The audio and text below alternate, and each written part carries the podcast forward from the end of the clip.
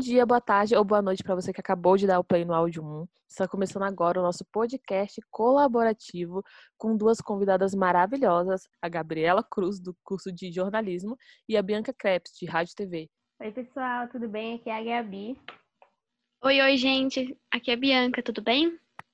Ambas estudam na Belas Artes comigo e hoje vamos falar sobre um assunto um pouco polêmico, mas muito necessário: a descolonização e como podemos descentralizar uma cultura dominante. Então, meninas, o que vocês entendem sobre descolonização, assim, no geral? Vocês viram isso na escola? Não. Eu acho que é um Não termo mesmo. que ele passa muita.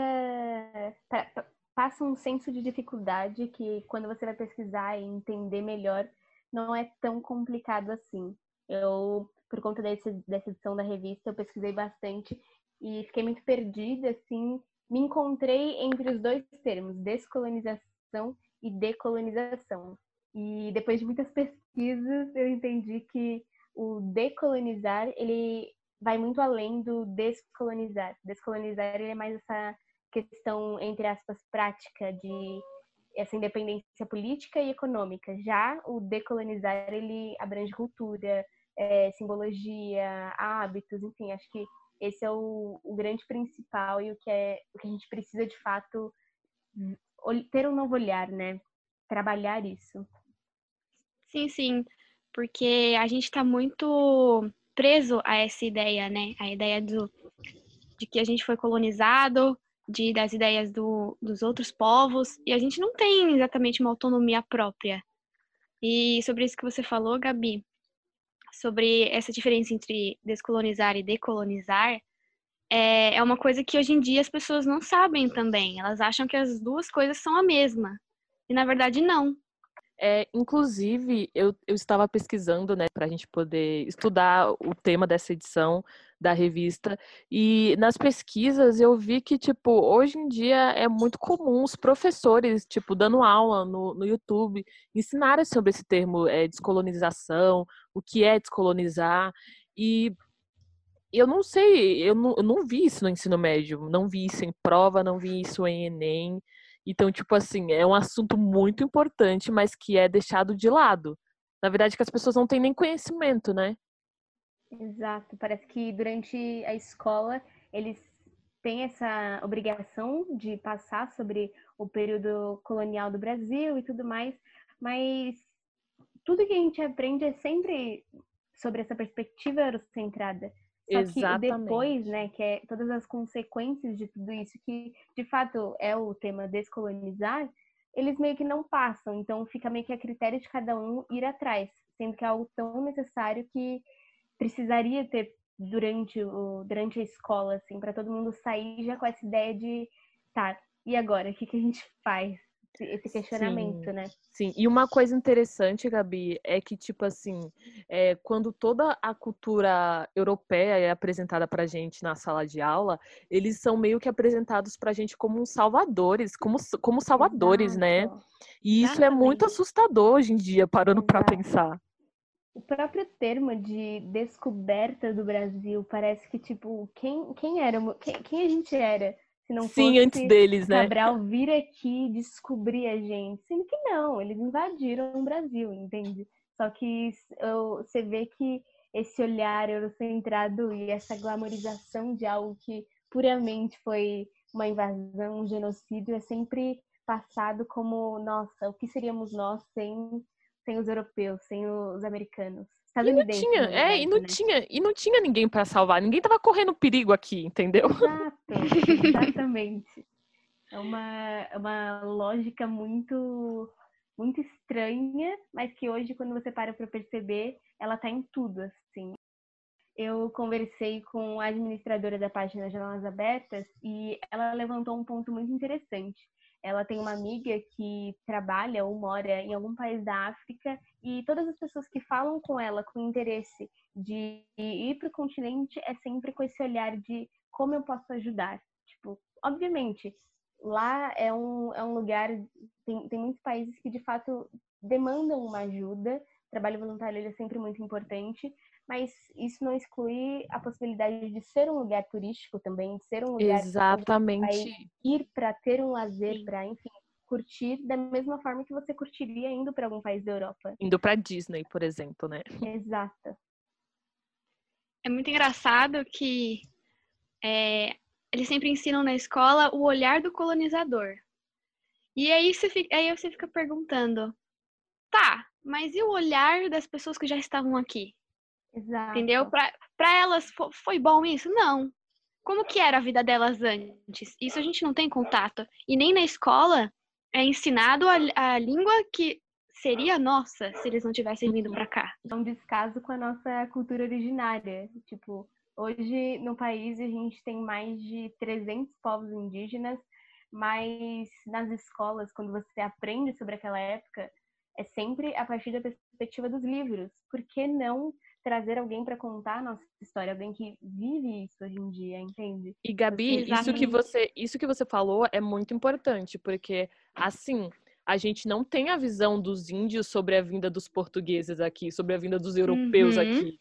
A gente tem a visão Exato. deles, entendeu? A gente não sabe, tipo, como foi o sentimento para eles. A gente tem a emoção europeia, descobrindo um novo mundo, a terra de Santa Cruz. A gente tem essa fantasia toda que ela não é real, ela não foi real antigamente e ela não é real hoje em dia.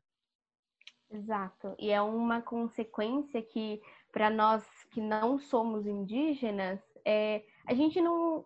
Claro que a gente sofre um, um certo impacto, mas não é nada comparado ao impacto que os povos indígenas sentem ainda hoje. De hoje ter a sua é... cultura apagada, né? Exatamente. Sim, exatamente. exatamente. Porque também muita gente hoje em dia vê a cultura deles como uma cultura estranha, ou não gosta, ou não entende, ou fala, ah, isso não é cultura. Mas quem é ela para julgar o que é cultura? Exato. E aí, para ela, a cultura é só cultura, dos, né? outros. Exatamente. Eu As acho pessoas... isso tão horrível. Isso que vocês falaram é muito interessante, assim, voltando para os indígenas. Recentemente foi o Dia Mundial dos Indígenas, né? E, tipo, pouco se fala sobre isso na mídia, pouco se comemora, pouco se traz os fatos históricos na visão dos índios, na perspectiva deles, no olhar deles. E Exato. isso é uma coisa que a gente está se interessando mais agora, mas, tipo assim, eles sempre tiveram aqui antes de nós. Então, o interesse está surgindo só agora, justamente por esse fato de querer descentralizar algo que vem sempre lá de fora. Tipo, é que nem a Gabi falou, ai, a África, a África é um lugar só para ajudar. Não, cara, a África não é um lugar só para ajudar, entendeu? Assim como Nova York, eu tenho certeza que não é só um lugar, tipo, 100% para você visitar o tempo inteiro e isso é um negócio que é um assunto que ele é muito complexo e ele está em todos os, todas as áreas assim da vida. Você vê que da sociedade, mídia, né? Exato.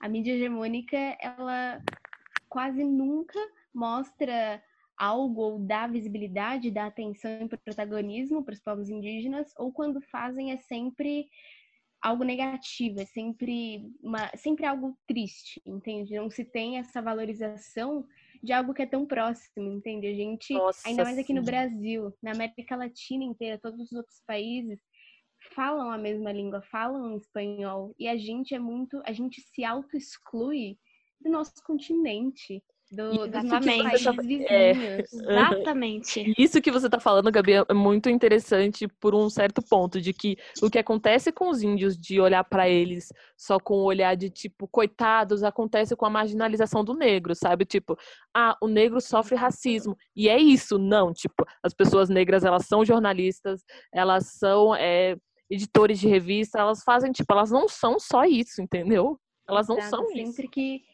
sempre que buscam ou convidam uma pessoa negra para qualquer pauta, é sempre para falar da perspectiva como Do que é, racismo. é, como que é o ah, racismo, sendo que o racismo é algo criado e, e continuado pelas pessoas brancas, entende? É eles que mantêm isso nessa sociedade, só que parece é, que isso é uma responsabilidade nossa enquanto pessoas negras, tipo, olha, olha, olha que lógica é essa que a gente está seguindo. E isso vale exatamente para os povos indígenas. Tipo, o que, que a gente. O que, que a gente está fazendo para mudar isso? Porque a gente sabe e é mostrado pra gente através de dados e realidades que não tem sido uma vivência é, positiva, eu diria. Mas o que a gente tem feito para mudar, para, enfim, melhorar essa realidade geral da sociedade, né? E falando assim Sim. sobre dados e essas coisas, é, tipo, a gente vê pessoas negras em muitos lugares, na faculdade, é, tipo, não em muitos lugares assim, eu quero dizer, é, nesses lugares de estudo, faculdade, shopping, esses lugares assim, vamos dizer, mais, mais centrados, a gente não vê indígena, mas às vezes a gente tem um privilégio de ver uma outra pessoa negra. Mas, tipo assim, na nossa faculdade, eu não me lembro de ter visto um indígena. Exato. Eu fico muito intrigada com essa ideia de espaços privilegiados. Tipo, eu, eu realmente entendo uh, a universidade, a academia ser um espaço, um, um espaço de privilégio, mas é engraçado quando você pensa privilégio em que sentido? Porque são espaços muito hegemônicos e que você não. Hegemônicos não, homogêneos, em que você não tem contato assim com diversas realidades. Porque por ser de fato um, um espaço muito inacessível, não são uhum. todos que alcançam, sabe, né? Sabe, Gabi, que é inacessível é, justamente por, pelas pessoas não terem conhecimento de que elas podem concorrer a uma bolsa, de que elas podem tentar algo, até porque elas nem sabem disso, porque nem é, nem, nem lhe é dada, é tipo, né? é, nem é dada uma oportunidade da pessoa da pessoa estu, ter um, um estudo decente, porque quando você tem um estudo decente, você sabe que você pode entrar na faculdade, que você pode entrar na universidade. E como a descolonização atua em tudo isso? Eu acho que é um processo muito longo e bem passos de formiguinha. Processual, né? Isso é processual. Exato, processual. Eu sinto que parece algo. Não sei, eu sinto uma dificuldade quando penso em descolonização, mas quando você pensa na prática, é puramente simples. É você olhar as coisas que você consome e diversificá-las. Tipo, por que, que majoritariamente que a gente escuta quando fala assim de música, por que, que são majoritariamente artistas estadunidenses ou artistas britânicos? O país é muito grande, o mundo é muito grande para a gente consumir só desses, desses dois centros. E o legal, o legal agora é Uhum. O legal agora é que eu, pelo que eu percebo, assim, na área da moda, muitos estilistas é, chineses, japoneses, coreanos estão se destacando e na música tem o, o K-pop, né? Isso isso tá muito em alta e eu gosto bastante dessas ideias, sabe? A ideia do novo, né? A ideia Porque do a novo, a ideia de pessoas diferentes fazendo, falando coisas diferentes, ou, ou até mesmo fazendo fazendo coisas de grande mídia, mas que tire um pouco a cara americana das coisas, sabe? Eu acho que isso é um pouco. É, não só pra gente, mas para as outras culturas também. A cultura americana é sempre é, trazida para eles. Tipo, por que, que eles precisam aprender tanto sobre ela e não sobre o país? Eu, eu sinto que em cada, em cada cultura tem um pouco da, desse tipo, tipo cadê a cultura americana, entendeu? Só que por que, que a gente precisa dela? Porque eu não posso fazer a, é, com a minha cultura, mostrar a minha cultura. Isso eu acho Exatamente. que vem de muito tempo. E você vê que é, é, é bizarro a gente, a gente aprende nas escolas muito sobre a cultura americana, só a cultura estadunidense, só que quando você vê esses vídeos assim, ai, o que os americanos sabem sobre o Brasil? É muito pouco, eles, eles não sabem nada sobre além dos Estados Unidos, enquanto a gente Ele... é, entre aspas, obrigado a aprender muito sobre Exatamente. eles, né? Exatamente. Eu vi um vídeo, eu vi um vídeo esses dias que agora tá em alta esse aplicativo Omegle, né? E eu vi uhum. um, um, acho que foi um youtuber, eu não lembro. E ele tava conversando com um americano e ele perguntou onde é que ele, onde é que era o Brasil, se eles sabiam. E eles falavam África, eles falavam Europa, eles falavam tudo. E aí ele me mostrou um mapa e falou: a gente, cara, a gente é da América igual vocês, sabe? Por que, que eu tenho que aprender onde você mora e você não tem que aprender onde eu moro? Caraca. Por que, que na minha Exato. escola eu tenho que aprender o inglês e na verdade eu não, eu não tenho que aprender a língua é, dos índios? Por que, que eu tenho que aprender o inglês? E não a minha própria cultura? Sim. Isso é muito bizarro. Língua de primeiro mundo, né? Essa própria ideia. Eu tenho muito me policiado ao invés de falar americanos, falar estadunidenses, porque nós também somos americanos. Sim, exatamente. A gente tem isso, né, de falar americano, mas, mas cara, a gente também é. E a gente Exato. tem muito uma coisa que você falou muito interessante, A gente tem muito uma coisa de, fala, de falar, a gente é brasileiro, a gente também é latino, tá? Tipo, Sim, a, a, gente é latino. Exatamente. A gente é latino-americano. Eu trabalho com uma banda, é, chama Francisco Lombre. E agora eles lançaram uma música que chama Baile Sudaca. Sudaca, para quem para quem ouviu, para quem assistiu é, La Casa de Papel, é um termo muito pejorativo usado para falar sobre os sul-americanos. Essa música, ela é justamente para virar esse termo sudaca do avesso, para tornar em uma celebração, para tornar uma união entre a gente, nossos países vizinhos, enfim, e isso sobre o consumo, sobre o que a gente pode se policiar no dia a dia, é dando preferência, um exemplo, para o cinema brasileiro, sabe? Que é, tipo, totalmente desvalorizado pelos próprios brasileiros. E que veio, veio em alta agora por causa de Bacurau, mas, cara, tem filmes incríveis, antigos, que a galera não fala, a galera nem considera, assim, a possibilidade de ver.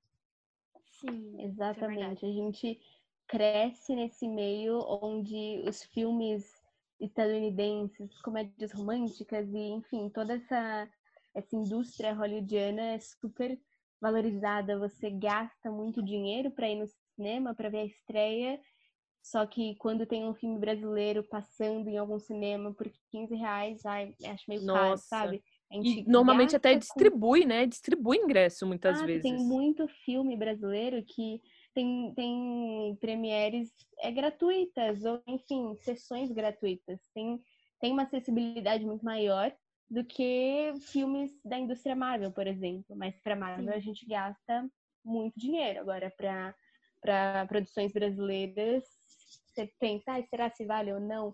E acho que é esse olhar que a gente precisa mudar, essa, esse hábito que a gente está falando agora sobre é descolonização. É é porque a gente está acostumado a o país não investir nessa indústria, né? Então todo mundo fala, ah, não vai ser bom. Ah, não, nem vou ver, porque Exato. como não investiu, não deve ser bom. Vou gastar Nossa, dinheiro com o que, que, é bom. Aí você fica, mas o que é bom para você? Se você nem Exato, assistiu. É uma, série, é uma série de consequências e ela é um, é um ciclo muito alimentado pelo próprio governo. Você vê Nossa. agora, tipo, essa, Nossa. Se tava difícil antes, agora então. É um absurdo. E, e, ainda sobre o cinema americano, vocês percebem que, tipo, sempre os russos, sempre os chineses, sempre são os, vil, os vilões dos filmes, na maioria das vezes. Sim. É umas exatamente. pessoas, assim, de nacionalidades Sim. bem específicas, sabe? Exatamente. E, e eu acho engraçado porque, assim, na minha visão, porque eu consumo muito o mercado asiático também. Eu acho, eu acho que se as pessoas dessem uma chance também, elas iam ver que as produções asiáticas são muito melhores do que as produções é, estadunidenses. Muito. Em questão de, de figurino, em questão de coisas visuais e tal. Mas Cara, nada. A gente fala, vê isso, Bia, recentemente, né? Qual, qual é o nome daquele filme que ganhou o Oscar, não foi? Parasita? Parasita. Isso, oh, gente, eu sou, tão, eu sou tão atualizada que nem o nome eu sei, mas é isso mesmo, Parasita. Tipo, Tudo que bem. revolução, sabe? Foi um grande marco. Exato. Foi. A gente vê essa Eu fiquei muito feliz. asiática muito grande, é algo extraordinário, mas querendo ou não, ainda assim são países lá de cima, entre aspas. De primeiro né? mundo, Acho né? que uhum. aí, é, tipo, é obviamente um grande avanço, é muito, enfim, algo muito legal e tem que ser comemorado, até porque cansamos dos Estados Unidos, da Europa estarem uhum. sempre no centro, mas ainda assim acho que isso não pode ser não pode ser o suficiente. Acho e com certeza não é, com certeza aqui, não é. Aqui dentro. Sim. Isso foi e só um passo para que os outros países tentem também. Exato. Sim, e sabe o interessante? É que o que diferencia basicamente as produções hollywoodianas de Bollywood, por exemplo, ou de outras, é tipo o investimento o investimento é altíssimo, uhum. entendeu? Não se aposta em um filme, em um filme brasileiro que você aposta em um filme americano, entendeu? Exatamente.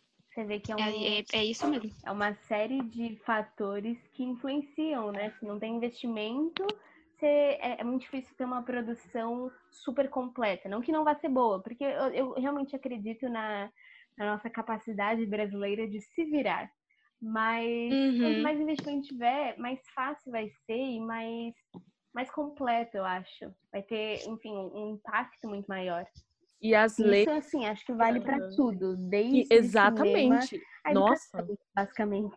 Eu ia falar isso, Gabi. Eu ia falar que, tipo, isso vale para tudo. Mas em todos os, os, setores da sociedade que contribuem para o entretenimento, que contribuem para a cultura, tipo, já eram, já não eram as coisas mais fortes antes da pandemia. Agora, na pandemia, tipo, artista, a, artista tá se virando assim da maneira que pode, sabe? Não digo só de cinema, Exato. mas de teatro, é, de música, acho que de tudo, né, cara? A gente tem muita produção independente Sim. aqui no Brasil e que a galera não tem noção.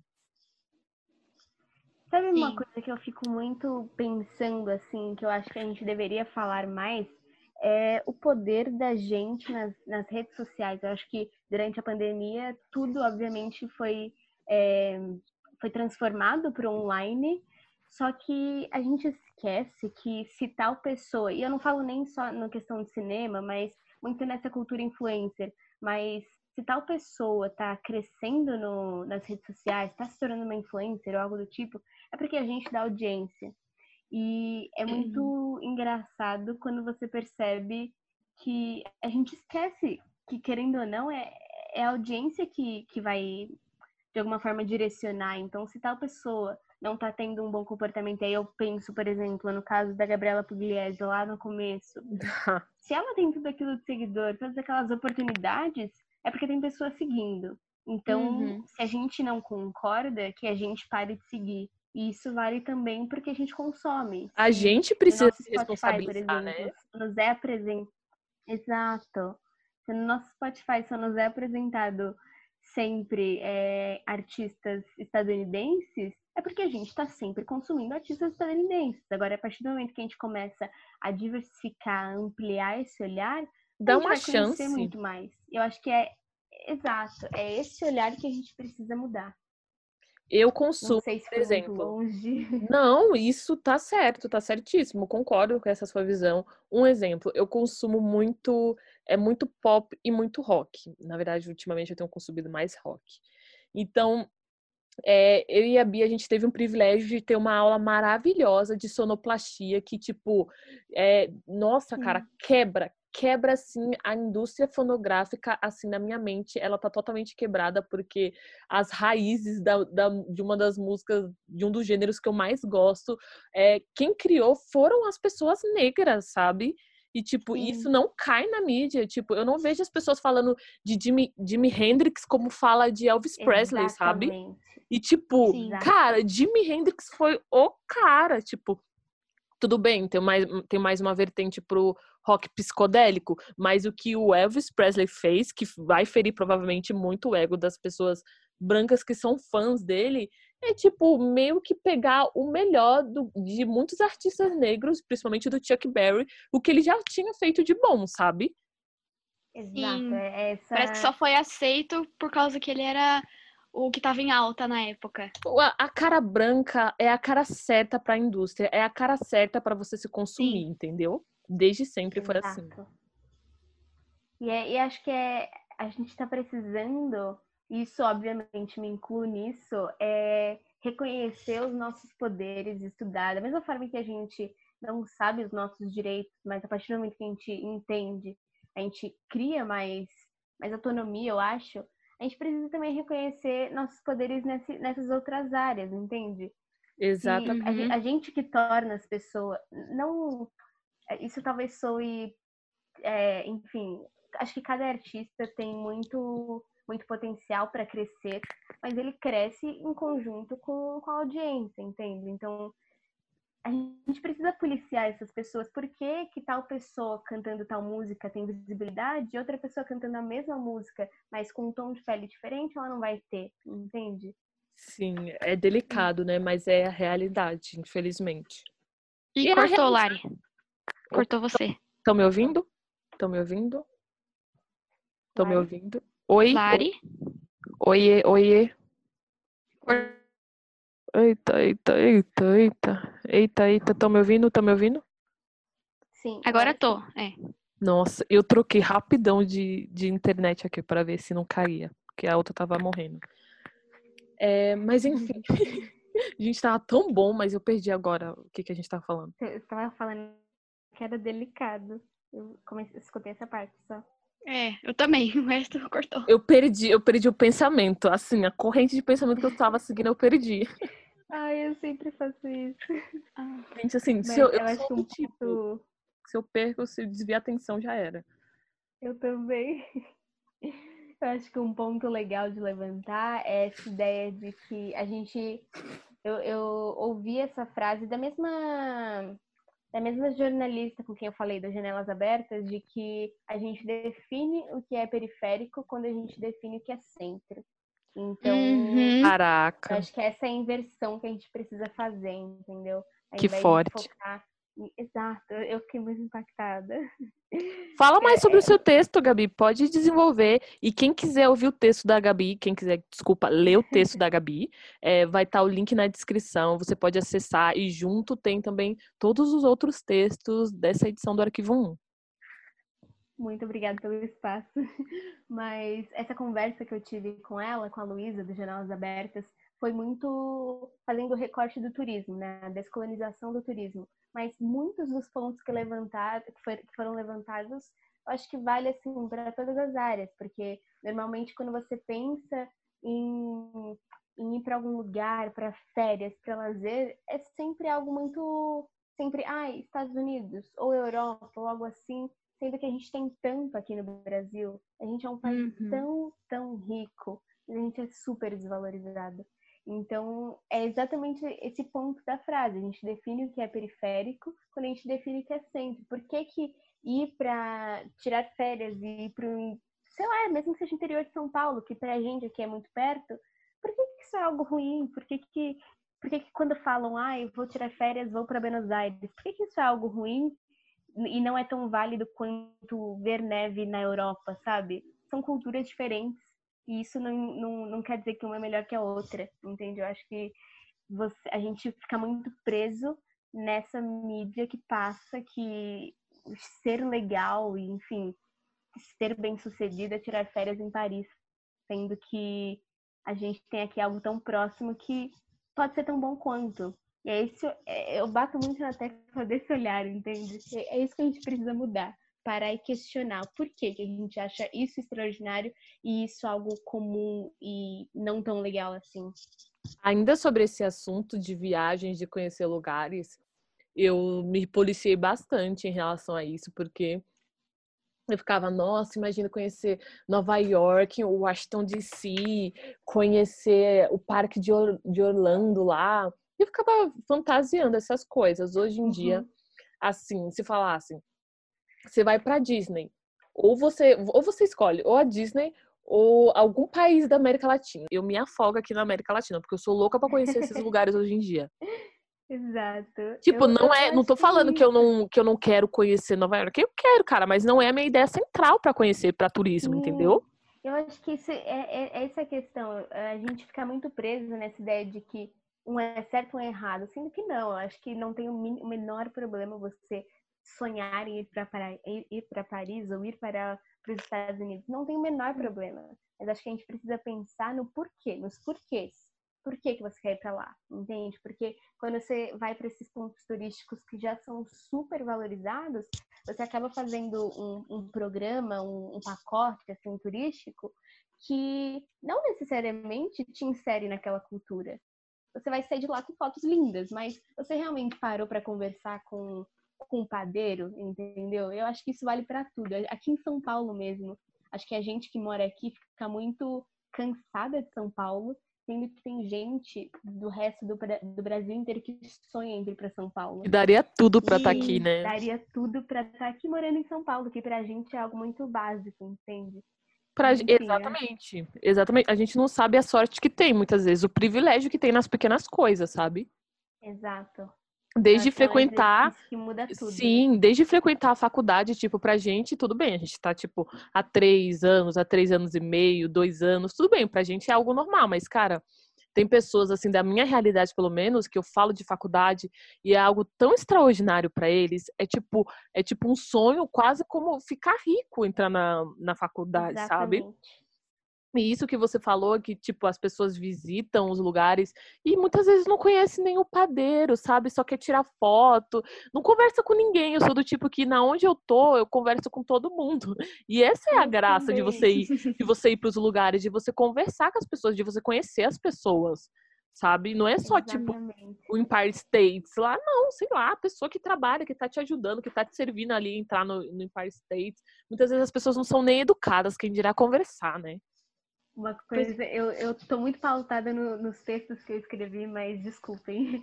É, uma coisa que eu acho que foi muito legal falada nesse texto do, do turismo é essa lógica de que quando você vai para algum lugar, você está tirando férias, você vai para algum lugar, você também acaba tirando férias da sua responsabilidade, no impacto que você está causando.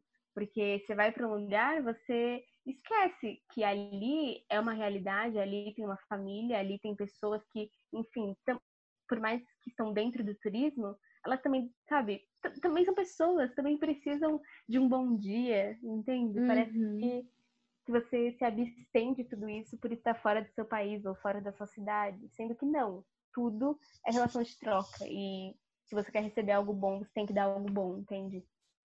Se você quer ter uma experiência boa naquele lugar, então colabore para isso, sabe? Exato, trate as pessoas bem, por favor. Que hoje em dia, infelizmente, tá virando algo bem, né? Assim, raro, não deveria, mas tá virando. Pois é. Eu acho que antes de você pensar em sair lá para fora, você tem que conhecer o seu país, é, o país ao seu redor. E porque todo mundo fica, ah, não, é, pra onde você vai? Ah, vou pra Disney. Aí você fala, ah, não, vou pro Rio Grande do Sul. Todo mundo, ai, mas você vai para o Brasil? Por quê? Aí você fica, o que, que tem pra Isso lá? É uma besteira, você já foi? Né? Isso é uma besteira. A gente, fez um, a gente fez um trabalho, não sei se você lembra, Lari, do, do jogo que, tinha, que a gente fez sobre os países. Nossa, Lembra? A gente fez sobre os estados do Brasil, foi Exatamente. E isso ficou, marcou muito, porque eu não sabia, tipo, eu não conhecia lugares bonitos que tem no Brasil. Eu não tinha pensado nisso, até pesquisar sobre. E eu fiquei muito curiosa em conhecer, primeiro aqui do que lá para fora porque é mais fácil a gente ir para os outros, outros estados daqui do que a gente ir lá para fora. Exatamente. E a gente Exatamente. pode ter, tipo, uma super experiência aqui dentro do, do, Brasil, sabe? E uma coisa que eu preciso admitir é que eu sou péssima em geografia. Então eu não sabia eu que eram, 27, que eram 27 estados aqui no Brasil. Eu também. Eu não sabia e eu fiquei chocada. Falei, gente, pra mim, sei lá, uns 10, assim, gente, totalmente assim, leiga Exatamente. em geografia. Não dá. Mas aí é aí que a gente identifica a, a educação que nos é passada. Porque uhum. é exatamente isso. Não que nas escolas a gente não tenha aprendido sobre o país, a gente aprendeu. Mas é, tem tanta essa valorização do fora que se duvidar, tem gente, gente que é... sabe todos os estados dos Estados Unidos, mas não sabe, sei lá, os municípios. Não sabe onde fica Jalapão, sabe? Exato. é verdade. E, e, é, um, é um assunto que eu me ensino muito. Não, de forma alguma eu tô me tirando disso, porque eu também. Eu, eu também não assim, me tiro da regra. A vida inteira sempre achei extraordinário e continuo achando extraordinário ir para a Europa. Acho que assim é Sim. um absurdo. É, é um sonho, assim. Mas hoje, pesquisando, estudando e me, me colocando, sabe, nesse papel de conhecer o nosso, a nosso, nosso próprio país, eu percebo que, de fato, uma coisa não exclui a outra. Mas Suas preferências mudaram, né, cara? Ainda bem. Tem que ter esse olhar para dentro. Né? sim, a gente não pode esquecer daqui, né? A gente não pode ficar sonhando com lá fora e esquecer do, de onde a gente vive. Eu gosto muito, muito disso, disso, dessa parte do ser humano, de que a gente tá, conforme a gente vai adquirindo conhecimento, a gente vai mudando, a gente vai trocando nossas referências, a gente vai deixando de achar bonito o que a gente achava antes. A gente prefere um lugar B aqui na América Latina do que um lugar A lá nos Estados Unidos, sabe? E eu acho isso bem legal. Concordo. Nossa, a gente tá falando, né? Tô seca aqui. Tá... Eu também. tô seca, tô seca. Mas é que é um assunto muito extenso e muito necessário. E é gostoso falar sobre isso, porque você percebe hum. que tá todo mundo junto nessa, entendeu? Tá todo mundo descobrindo junto nessa. agora. E é bom saber que todo mundo tá pensando assim também. Você não é a única, sabe? Exato, exato. Sim. Eu acho sim. que uma coisa que a gente precisa resgatar muito é a ideia do coletivo. Uhum. Mais uma vez fazendo a referência de um dos textos que eu fiz, mas eu fiz uma entrevista com o Emerson Pataxó. Ele é de uma aldeia que legal. da- do extremo sul da Bahia. E, nossa, foi incrível. Ele me, me abriu assim um olhar muito grande para os povos indígenas. E ele falou um negócio que é muito. É, é isso, entende? A gente. as aldeias indígenas têm o senso coletivo muito além do apenas viverem juntos. Sei lá. Estão me ouvindo? Vocês estão me ouvindo? Vocês estão me ouvindo bem? Ai, que Sim, bom. sim. Porque aqui tava travando. E como é eu que tô gravando a reunião, então se ficar, se tipo, ficar travando muito, e aí eu não consigo pegar o que vocês estão falando. Então você pode Ah, repetir, Gabi? tranquilo. Você pode repetir, Gabi, Beleza. por favor? Obrigada. Durante, durante essa edição, eu fiz uma entrevista com o Emerson Pataxó, ele é de uma aldeia do extremo sul da Bahia, e ele levantou um ponto que eu, assim, acho extraordinário, que é, é o senso de coletividade. É, nas aldeias indígenas, eles têm muito essa cultura coletiva, que vai muito além do estarem vivendo e morando junto, vai vai para preocupação com o outro, é se querer o bem do outro da mesma forma que você quer o bem para você. E eu sinto que a gente tem caminhado muito para um campo individualista, sabe? E acho que é isso, isso precisa mudar. A gente precisa resgatar esses, esses pilares da nossa cultura originária e exercer essa coletividade, porque querendo ou não, a gente está todo mundo junto. A gente está aqui, a gente está vivendo no Brasil, a gente está vivendo todo mundo junto. Então, a gente precisa pensar dessa forma, entende? Não ai, eu não importa se você não, não tem um agasalho, eu tô bem aqui. Tipo, tá muito frio em São Paulo, mas a gente tá passando frio dentro de casa. Imagina quem tá passando fora. que Inclusive, um olhar sim, precisa ser exercitado. Sim, e Gabi, inclusive, isso que você falou, isso que a gente tá falando, o tema de hoje só pode acontecer se tiver coletividade, né? De- a, a descolonização só vai acontecer com todo mundo junto. Não adianta eu me emancipar da cultura americana e tá, tipo, todo mundo ao meu redor tá, com, continua consumindo. Até porque é uma coisa de educação. Você se educa e ajuda as outras pessoas a se educarem sobre o assunto. Exatamente. Exatamente. Você não tava aqui, eu tava conversando com a Gabi e a gente descobriu que mora relativamente perto, né? Uma da outra. Sério? E... É. E eu Onde- tava pensando. Onde a Gabi mora? Eu moro na Aricanduva, na Zona Leste. É, eu moro aqui na Zona Leste, relativamente perto. Hum. E eu tava pensando assim, que desde que eu era pequena, eu perguntava o nome pros meus pais, né, dos lugares, por que que tinha esse nome. Por exemplo, é, a Sapopemba, eu perguntava, por que que esse nome? Por que que a Moca chama Moca? E aí depois eu fui descobrir que, na verdade, são nomes indígenas. A gente só tem é, a referência Nossa, indígena nesses sabia. lugares. É, a Moca, Ibirapuera, Mboimirim, até o Pacaembu. Tudo é nome indígena, Caramba. só que ninguém sabe. Caraca, não acredito. Nossa, Não É, sabia disso. não sabia Mas mesmo. Desde que era pequena, eu perguntava, por que que Sapopemba? O que que é isso? O que quer dizer? Meu pai, ah, é de origem indígena, a gente nem sabe também. E ninguém Ah, sabe, ninguém é. explica. É isso. Na escola não aprende. Precisa. A gente precisa da, do questionamento da criança, entendeu? Uma cultura local também. tudo.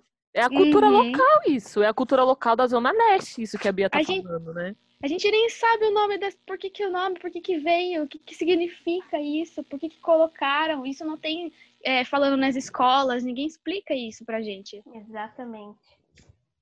A gente precisa Ninguém para pra pensar, é.